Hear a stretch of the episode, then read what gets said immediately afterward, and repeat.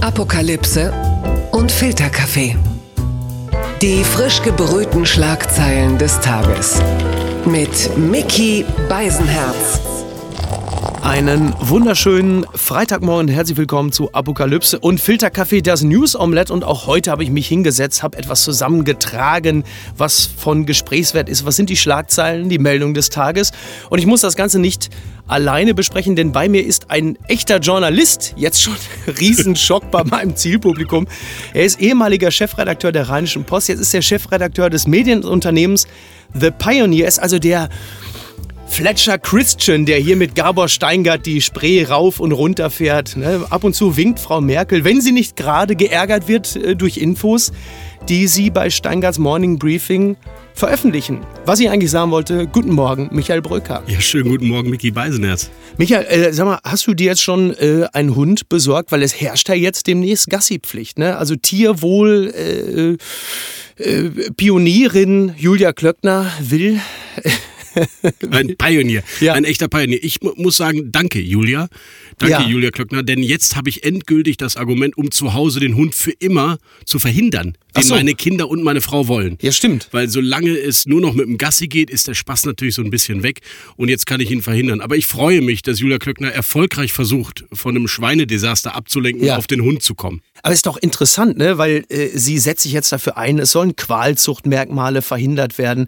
Äh, der Welpenschutz kommt. Also man muss sich vier Stunden am Tag äh, um, die, um die Welpen kümmern, also mehr als um die eigenen Kinder. Zweimal täglich Auslauf, maximal, also mit, maximal nicht, sondern mindestens eine Stunde muss man dem Hund Freilauf geben. Man könnte jetzt auch sagen, weil es gibt ja diesen Kastenstand für Säue, da hat Julia Klöckner bislang sich erfolgreich eingesetzt, dass es den Sauen besser geht. 1,8 Meter Abstand zwischen den beiden. Siehst du? So, ja. also schon, sind schon mal wieder äh, 30 Zentimeter mehr Abstand zwischen uns. Aber haben Schweine keine Lobby? Schweine haben eine, einfach keine Lobby, weil sie wirklich nicht süß sind. Ja. Also selbst wenn Schweine ganz klein auf die Welt kommen, sind sie einfach nicht süß, weil sie ja auch irgendwie ein bisschen stinken. Und Julia Klöckner hat sich gesagt, okay, Tiere gehen im Wahlkampf immer. Mhm. Und ich bin gerade irgendwie in, unter Druck, also nehme ich die Hunde. Aber das Thema Gassi-Pflicht, damit hat sie natürlich erstmal direkt, ich weiß gar nicht, wie viele Hundehalter haben wir in Deutschland? 10, 20, jeder 40 fünf, Millionen? Jeder fünfte Deutsche hat einen Hund. Ja, irre. Ja. Also das ist ein Thema, ich würde mich mit dieser Zielgruppe im Wahlkampf nicht anlegen, weil wenn die eins lieben, diese Menschen, dann ihren Hund. Im Zweifel sogar noch mehr als die Kinder oder den Ehepartner. Die Schlagzeile des Tages kommt von T-Online nach Treffen mit Merkel. Greta Thunberg fordert aus der Komfortzone bewegen. Die mächtigste Frau der Welt und Angela Merkel sind zusammengetroffen. Greta Thunberg hat nach einem Treffen mit Kanzlerin Merkel die Tatenlosigkeit der Politik in Klimafragen kritisiert. Auch die Sprecherin der deutschen Fridays for Future Bewegung wurde deutlich. Ihr habt bei Steingarts Morning Briefing euch natürlich ebenfalls mit Angela Merkel und Greta Thunberg äh, befasst. Es ist so, dass, dass Greta Merkel jetzt nochmal gedrängt hat, äh, das Pariser Klimaabkommen jetzt auch nach Möglichkeit dann äh, durchzusetzen und äh, das Ganze umzusetzen. Und Merkel sagte wiederum nach ihrem Treffen mit Thünberg, die Bekämpfung der Erderwärmung sei eine globale Herausforderung. Globale Herausforderung. Ist das Merkel-Sprech für, ja, sollen die anderen doch anfangen mit der Scheiße? Naja, zumindest hat Greta Thunberg den Finger in die Wunde gelegt, denn die Kanzlerin war ja schon viele. Sie war auf jeden Fall mal die Bildungskanzlerin, hat die mhm. Bildungsrepublik ausgerufen. Sie war die Klimakanzlerin, unterzeichnet äh, auf den Weltgipfeln alle Erklärungen, liefert dann aber nicht. Ja. Insofern finde ich es erstaunlich, dass sie sie überhaupt eingeladen hat, die Kanzlerin, weil eigentlich Greta Thunberg ihr den Spiegel vorhält bei ihrem eigenen Versagen. Aber ich glaube, es geht ihr auch um die Bilder. Ein Bild mit Greta Thunberg und der Luisa Neubauer, die wer weiß vielleicht für mhm. die Grünen mal in die Politik eintreten ja. will das kann auch der Kanzlerin im Herbst ihrer Amtszeit gut tun und trotzdem inhaltlich hat die Kanzlerin eigentlich nicht geliefert. Ja, das ist richtig. Gut, ich meine, letzten Endes Neubauer und Thünberg stehen ja auch konträr zu dem, was, was Merkel eigentlich grundsätzlich als Kurs vorgibt. Die wird sich auch sagen, wenn ich jemanden brauche, der mir den Laden lahmlegt, dann, dann, was weiß ich, dann rufe ich den Laschet an oder den Scheuer. Ich brauche euch beiden nicht dafür. Zumindest ist es ausgeschlossen, dass diese beiden jemals, glaube ich, CDU wählen. Ja, es sei denn natürlich, es gibt doch noch den Kanzler Merz. Der hat ja heftigst mit Luisa Neubauer bei, äh, bei Er hatte ein grünes Sakko, Vorsicht. Kann ja. sein, dass das äh, natürlich schon das Signal war, dass auch Friedrich Merz jetzt endlich Greta Thunberg als sein Idol wahrnimmt. Das kann sein. Ja, das Jahr 2020. es bleibt ein überraschendes. Du kommst immer wieder auf Friedrich Merz. Das hat mich überrascht. Das Manager-Magazin schreibt, Schauspieler täuschen Wirtschaftsprüfer. Das große Illusionstheater des Jan Masalek. Interne Unterlagen zeigen, wie sich die EY-Prüfer vom Ex-Wirecard-Vorstand in die Irre führen ließen. Mit dabei engagierte Schauspieler, künstliche Bankulisten und falsche Ausweise. Das sorgt für Turbulenzen. Ja, also äh, Jan Masalek, der ehemalige äh, Chef von Wirecard, ich weiß gar nicht, ist der immer noch flüchtig gerade? Doch, ne? Oder? Angeblich ist er ja in Russland. Vielleicht ja. hat Putin irgendwie mit ihm mal irgendwann so einen Spionageaustausch vor und will sich dann auf der anderen Seite die EU-Mitgliedschaft ähm, zurückholen. Ich habe keine Ahnung. Jedenfalls ist es völlig irre, was Masalek alles an krimineller Energie in Kreativität ummünzen Aber konnte. Das ist doch wirklich fantastisch. Da kommen Wirtschaftsprüfer vorbei und dann werden Schauspieler engagiert. Dann ja. wird da irgendwie so eine Pseudobank. Was ist das denn? Das ist ja wie so ein The wie, so, wie, wie das freie ja. Theater. Das ist wirklich ja, irre. Nico oder? Hoffmann wird es wahrscheinlich inszenieren müssen. Ich frage mich, ob EY wirklich noch eine ernsthafte Chance äh, mhm. die, äh, als Branche, ähm, als Beratungsunternehmen hat, weil das Image ist ja eine absolute Katastrophe nach dem, was da immer wieder bekannt wird. Oder Masalek war halt wirklich einfach ein exzellenter Leonardo DiCaprio der Finanzbranche. Ach so, so Catch Me If You Can, ja. ne? Ja, ist schon, schon fast, aber du stellst... Ich kauf dir ja auch alles ab. Ja, ja, ich bin auch ein, ich bin ein begnadeter Blender, aber es wird, das, ich hole mir ja mittlerweile immer so Leute wie dich ins Studio, da wird es natürlich offensichtlich. Ähm, ich finde das ja toll, da kommt so ein Wirtschaftsprüfer, dann kommt der Banker und der Wirtschaftsprüfer sagt, Moment mal, kenne ich Sie nicht von den Rosenheim-Korps? Was ist das hier für Oder waren Sie beim Landarzt nicht der Polizist da vorne? Ja, wirklich, ne? Oder du stellst dir vor, du, so der Wirecard, ich, äh, Masalek ist ja nicht, was ist er für ein Landsmann? Ist er Österreicher. Österreicher, ne? Der weiß ja auch nicht, der, dann hat er vielleicht Ben Becker engagiert, weil so in Zeiten von Corona hat er auch nichts zu tun. Oder kommt, ja, ich bin der Chef der Bank hier. Ich wollte mich nur kurz vorstellen. Oder der Wirtschaftsprüfer, da stimmen die Zahlen. Die Zahlen, Zahlen. Was wollen Sie mit Zahlen? Bank ist Kunst. Das ist Kunst, was wir. Ich, also das ist wirklich eine Nummer, das, ähm, das muss Nico Hoffmann verfilmen. Anders Unbedingt. Also Schauspieler, die sich als Bank. Welcher ja. Schauspieler macht wer, das eigentlich? Welcher Schauspieler ja, will eigentlich noch Banker sein? Ja, welcher Schauspieler will Banker sein? Aber wer, wer spielt Jan Masalek? Das ist ja die Frage. Wer käme dafür in Frage? Das ist eine sehr gute Frage. Ja? Oh, das ist schwierig. Till Schweiger, der dann so bei den Zahlen immer so ein bisschen nuschelt und dann wird einem auch klar, warum. Das müsste ja ein Österreicher sein. Ist Christoph Walz nicht ein Österreicher? Kommt immer drauf an, wenn es um die Oscars geht, ist Christoph Walz Deutscher. genau, stimmt. Aber er könnte das. Also wenn es einer könnte, dann er. Dann wird er den dritten Oscar bekommen für immer dieselbe Rolle, die er spielt. ja, richtig. Gewinner des Tages. Ist Gianni Infantino der FIFA Präsident. Der, der Deutschlandfunk schreibt, FIFA-Ethikkommission vor Untersuchung gegen Infantino. Riesenüberraschung. Eingestellt. Die Ethikkommission des Fußball-Weltverbands hat eine Voruntersuchung gegen FIFA-Präsident Infantino wegen mehrerer geheimer Treffen mit dem Schweizer Bundesanwalt Lauber eingestellt, denn die FIFA bzw. die Ethikkommission meint, es gäbe keine glaubhaften Beweise vor den Vorwürfen. Und das ist natürlich schon spannend, weil FIFA-Ethikkommission, das kann ich dir aus meiner humoristischen Erfahrung sagen, ist immer ein Lacher. Sache. FIFA-Ethikkommission. Allein der Begriff schon. Ne? Der Begriff, ja, das klingt wie Schalker Ehrenrat, Finanzaufsicht, BaFin, SPD-Kanzlerkandidat. Dann fangen die Leute an zu lachen. Geschäftsmann Franjo Pot, dann lachen die Leute. So und.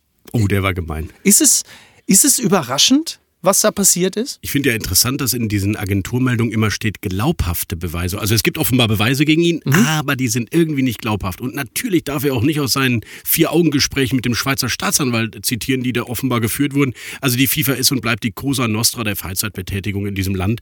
Und äh, man kann sagen, was man will. Wir hatten neulich einen Kanzler an Bord, ich sag's mal so, der äh, scherzhaft dann meinte, ja, glaubt ihr wirklich, wir kriegen so eine WM einfach indem äh, Claudia Schiffer äh, schöne Augen macht? Mhm. Wahrscheinlich ist es so, dass ja. viel zu viel Geld unterwegs ist, als dass dort irgendetwas komplett legal abgehen kann. Bei aller Liebe, Herr Infantino, ich glaube ihm einfach nicht. Darf ich das so sagen oder ist das Ich denke, das kann man sagen. Ich, weil, weil das, also bis glaub auf. Ihm einfach nicht. Ich glaube, der Einzige, der ihm glaubt, ist vielleicht noch IOC-Präsident Thomas Bach. Ja, ich hoffe, seine Frau auch. Ja, na, da wäre ich mir zum Beispiel schon nicht so, weil, weil du bist ja selber verheiratet, du weißt, Frauen wissen meistens relativ gut Bescheid. Wahrscheinlich weiß die alles. das ist eine gute Interview-Idee, ähm, Recherche ja. Wiedervorlage. Oh Gott. Stimmt, man muss sich im Grunde genommen. Und einfach an die. Ja. Du musst dich, das, das hat ja jetzt Karl Lauterbach auch zu spüren bekommen, weil dieses alte Interview von Karl Lauterbachs Ex-Frau immer wieder rausgezogen wird, um die Glaubwürdigkeit von Karl Lauterbach im Zuge der Corona-Lockdown-Maßnahmen zu beschädigen, ziehen jetzt Leute immer irgendwie ein Interview von, von Karl Lauterbachs Ex-Frau aus dem Jahr 2011 von der Bunden raus, die wiederum die Bild zitiert, um zu belegen, dass Karl Lauterbach ein unseriöser Typ wäre. Bei Mickey Beisenherz politischen Karrieren reicht es einfach, deine alten Zitate rauszuholen. Das ist so ein bisschen wie bei Friedrich Merz, der ja offenbar mal irgendwann gesagt hat, diese Homosexualität und so muss das denn sein. Das wird ja immer wieder rausgekramt, Natürlich. kriegt er sein Leben lang zurecht zu hören.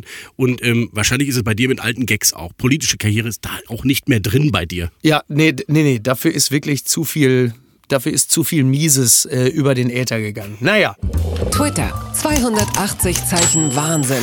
Die Journalistin Golini Atay hat bei Twitter etwas Interessantes geschrieben und zwar schilderte sie eine Begegnung. Ich zitiere, gestern nach Maischberger kam Richard David Precht auf mich zu, also die beiden waren gemeinsam in der Sendung und hier wird äh, Precht zitiert, der zu Golini Atay sagte, sie tun so, als ob das ganze Volk Lukaschenko nicht mehr will. Wir wissen doch nicht, wie viele ihn gewählt haben. Das sind doch nur die wenigen Urbanen, die ihn nicht mehr wollten. Und äh, ihre Kollegen berichten so, als ob da jetzt alle auf der Straße seien. Das hat äh, Golini Atay mit einer gewissen Verwunderung geteilt. Da sind natürlich die Menschen im Internet sind natürlich begeistert, weil Precht für viele eh schon so eine Art, ähm, sagen wir mal, Max Giesinger oder Mark Forster der Philosophie ist. Und äh, wenn der jetzt plötzlich da so eine, was ist er denn? Ist er jetzt in dem Falle Journalismus-Skeptiker? Was, was ist es? Also, was mich erstmal wundert, ist, dass äh, der Mann, der ja geschrieben hat, wer bin ich und wenn ja, wie viele, eines offenbar ist, nämlich Weißrussland-Experte. Da Ja. hatte ich ihn noch gar nicht wahrgenommen. Ja. Ob er auch mal vielleicht einen weißrussischen ähm, Honorarkonsul umarmt hat im Gott. Borchardt. Oh Gott. Man weiß es nicht. Ja. Also, ich bin überrascht, äh, was er weiß. Aber na klar, gilt äh, für immer auch im öffentlich-rechtlichen wie in unserem privaten Journalismus.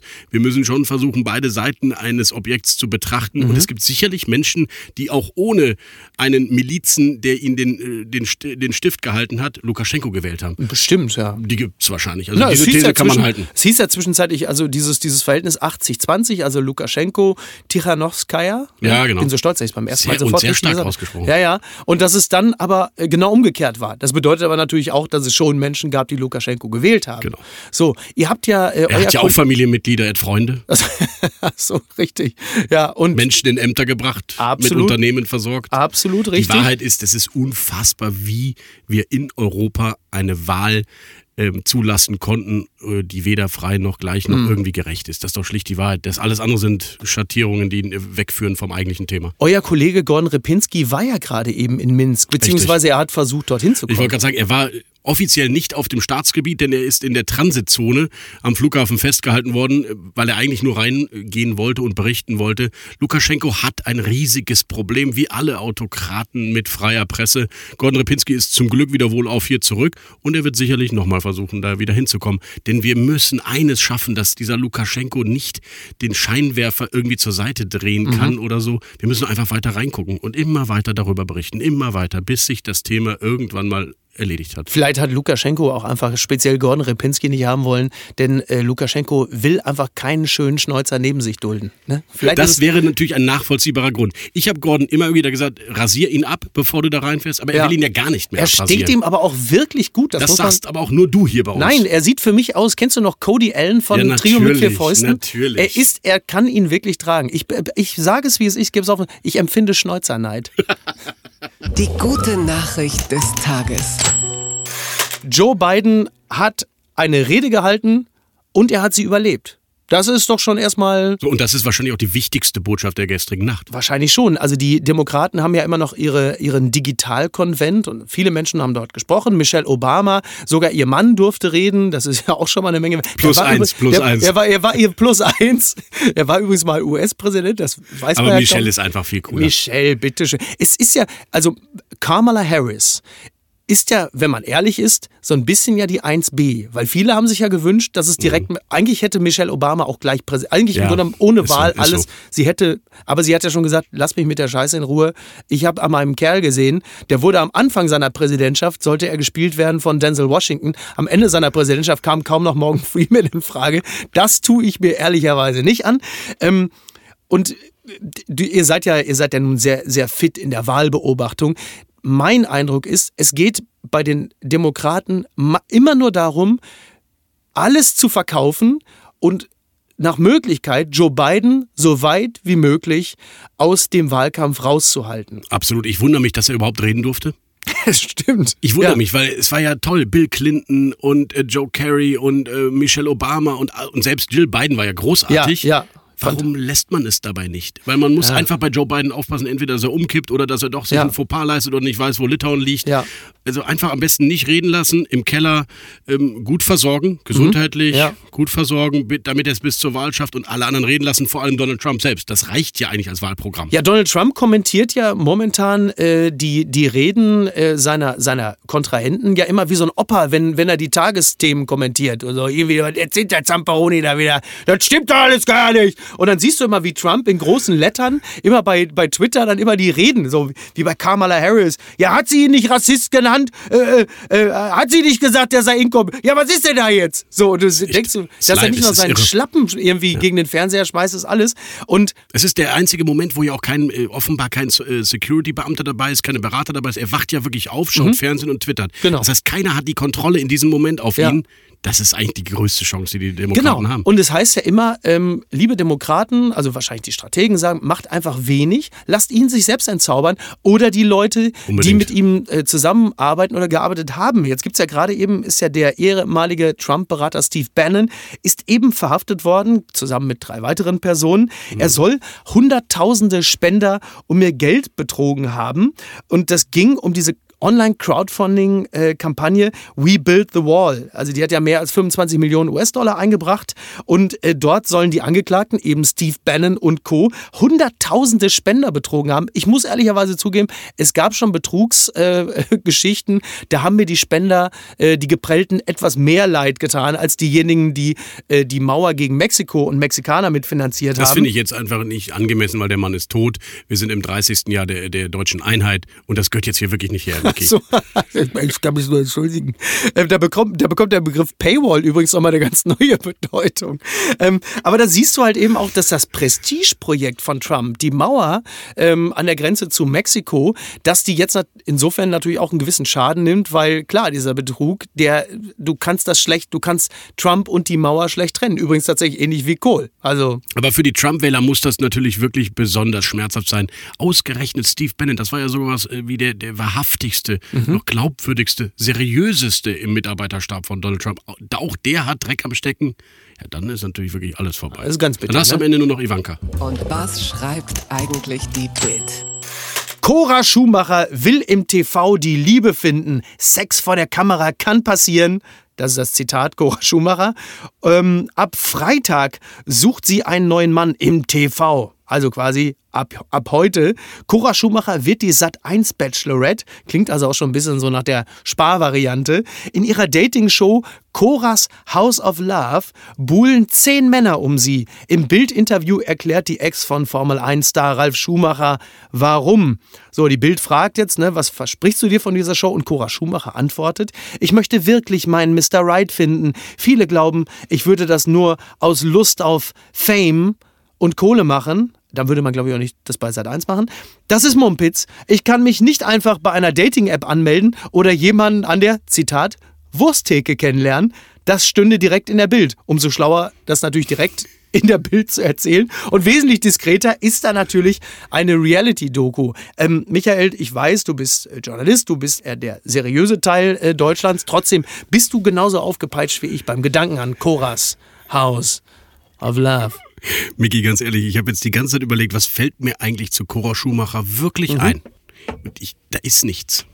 Da ist nix. Da ist nichts. Also ich muss sagen, bei, bei, nichts. bei Coras House of Love, das klingt ein bisschen der Titel und dann das Bild von ihr. Das ist so ein bisschen wie die, wie die Filme, die ich früher in einer schwarzen Tüte aus den Videotheken geschleppt habe. ne? Und wenn man so ein bisschen, wenn man so ein bisschen in die Gerüchteküche hineinhört, ja, wie, äh, also es gibt ja Gerüchte über Cora und Ralf Schumacher. Ich werde da jetzt auch nicht weiter drauf eingehen, aber da muss ich sagen, dann ist aber zumindest die Liebesanbahnung bei Sat 1 ein, ich sag mal, transparentes Verfahren.